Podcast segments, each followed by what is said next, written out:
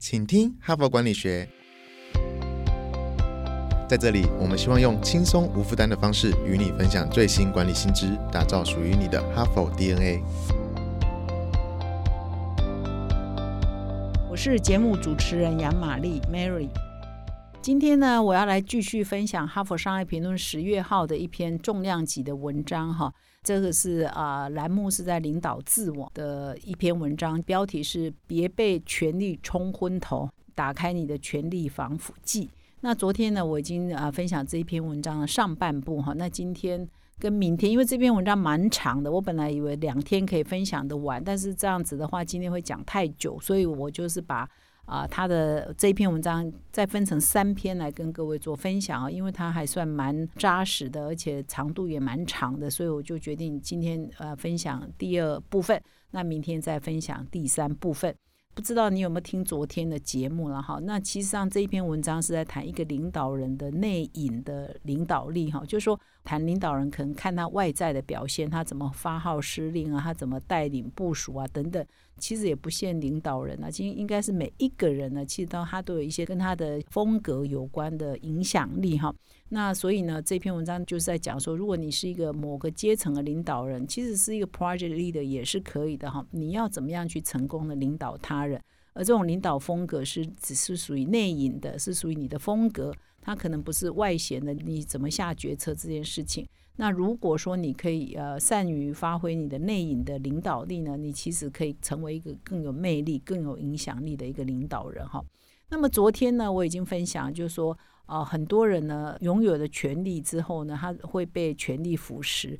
那这种腐蚀呢，其实不只是说有些人当然会就走偏锋嘛，违法，他可能贪污腐败啊，哈，接受贿赂啊等等，或去做一些为非作歹的事情，都有可能应用他的权势。但是就算是你不会这样做哈，你也可能被权力腐蚀，那就是丧失了你的自我哈，或者是说你变自大哦，自我中心，失去了同理心哦，失去了真诚，这也是一种权力的腐蚀，使得你变成一个比较糟的。哦，比较不好的一个领导人，所以这篇文章就在讲说你如何避免自大跟自我中心，这是我昨天分享的。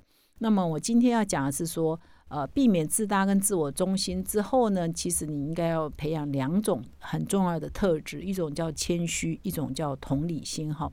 那所以今天呢，我就要来分享说如何培养谦虚。这篇文章提供了很多做法哈，一二三四四个步骤，四个做法。那我今天就来跟各位做分享。那明天呢，礼拜三呢，我就要来分享如何培养同理心哈。那让你呢避免自大、自我中心，然后有谦虚又有同理心，让你成为一个更好的领导人哈。那么关于谦虚这一点呢，我想来问问各位听众，你觉得你是不是一个谦虚的人哈？或者是如果你是一个主管的话，你是不是一个蛮谦虚的领导人哈？那是不是很难回答？那这篇文章呢，也提到说，其实你问每一个人，每一个人都会告诉你，我很谦虚啊哈。但事实上呢，越谦虚的人，越不会说我很谦虚哈。说我很谦虚的人，常常就是不谦虚的人哈。那么这篇文章也提供了有美国杨百翰大学的教授，还有华盛顿大学教授，有好几个人的团队，他们做了一个谦虚的量表哈。那从这里每得一分，代表说你更谦虚了哈。那我现在先把这个量表先啊念一次，你自己拿出纸跟笔哦。呃，写下来。如果你有得分，我这样的描述你觉得哎蛮符合你的，你就写个一分。那我七题念完，你来看看你得了几分。那当然得分越多，代表你应该是越倾向于是属于比较谦虚型的哈。那我的第一个问题是说，你是不是会积极寻求别人的意见、别人的回馈意见？就算是你知道别人会批评你，你也会问别人的意见。你是不是同意这句话？你是不是属于这样的人？如果是的话，你就写个一哈；如果不是，你就写个零哈。那这这是第一题。第二题是说，你如果不知道如何做哪件事情，你是会坦白的承认说，其实我不会做，我不知道怎么做。你是会坦白承认，还是你就装懂？装酷装了解哈，你是属于哪一种？如果你是会坦白承认我不懂，我不知道，我不会，那你就写一啊。如果你觉得哎，我至少要编个样子啊，不懂我也要装我会啊，我都知道啊哈，那你就写零哈。好，这是第二题。那么第三题就是你会不会愿意承认，其实某人的某一个知识或某一个技能是比你好的？你是看到别人比你好，你明明知道他比你好，但你愿意承认，还是你其实？就算知道他比你好，你也不愿意口头承认或对外承认。如果是愿意承认，你就写一；如果不愿意承认，你就写零。哈，这是第三题。那么第四就是说，你平常哦，对于你周遭的人，你会不会去了解或者是观察别人有什么长处没有？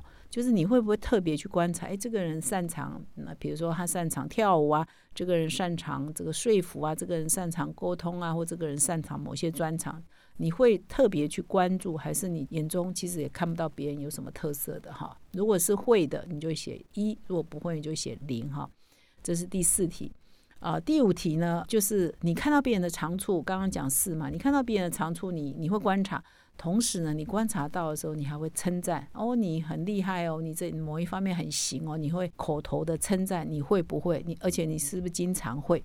如果会的话呢，你就要写一；如果不会的话，你就写零哈。这是第五题。第六题呢，是你会不会主动的去欣赏哈别人的具体贡献？比如说别人做了某一个案子很成功，为公司带来了多少的业绩，你会去称赞他说：“哇，好棒哦！因为你这个，所以公司怎么怎么样哦？”你会具体去欣赏，而且称赞，而且是衷心的欣赏，对外的称赞哈。那你会的话就写一，不会的话就写零哈。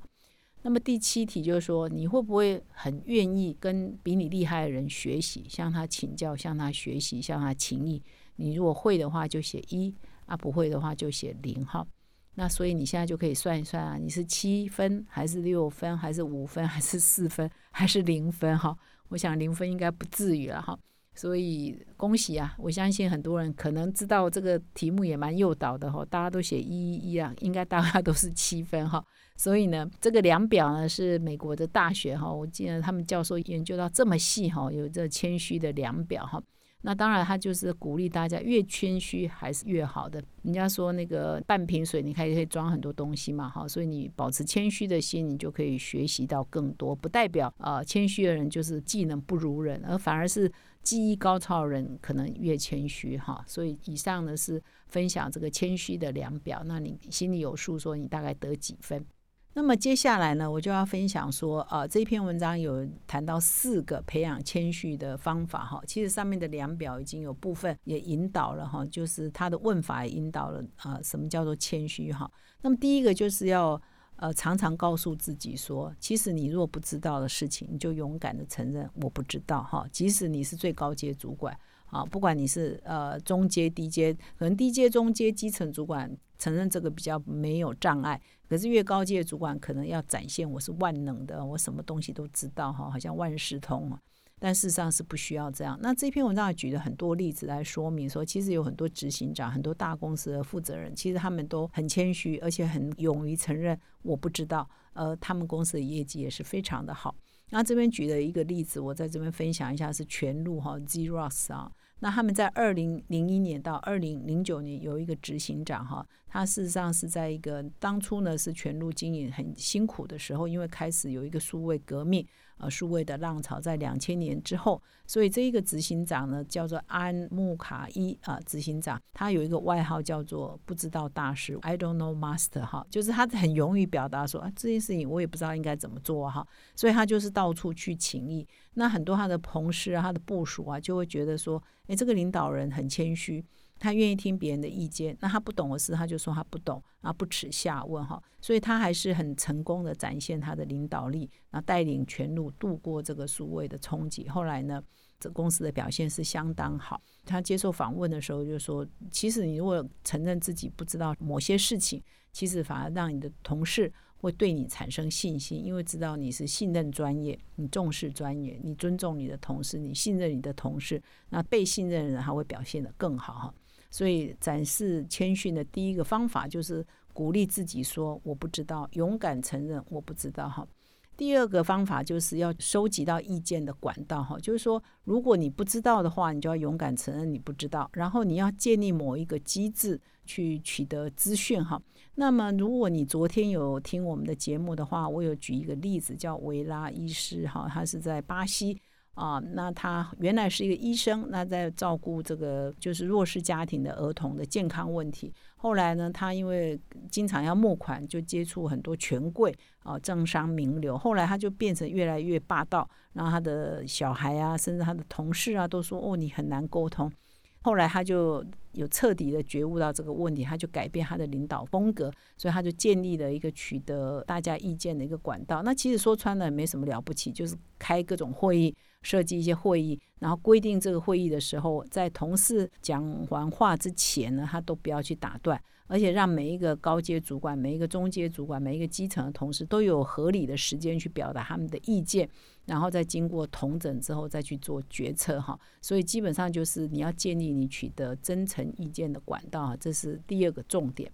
第三个重点呢，还蛮有深度的，就是说，其实每一个领导人都要提醒自己，然后或者主管说，其实成功有可能都是短暂的哈。所以他这一篇文章也分享了一个历史学家有描述过哈，这个说罗马的将军他去打仗回来胜利的时候，他胜利的马车呢旁边都会站着一个奴隶哈。那这个奴隶呢，好像在低声的都会提醒这个将军说，其实你也是一个人，不要忘记哈。所以。战争的胜利永远都是呃短暂的哈，以后的仗还不知道哈，所以不可能自己永远是赢家哈。所以你如果抱着这样的心啊，来提醒自己说，我今天的地位不代表永远有这样的地位，那你可能就会比较谦虚哈。那这边也分享了一个现代的故事，就是现在在这个加拿大的脸书跟 Instagram 的主管呢，他就分享说，现在脸书的总部呢。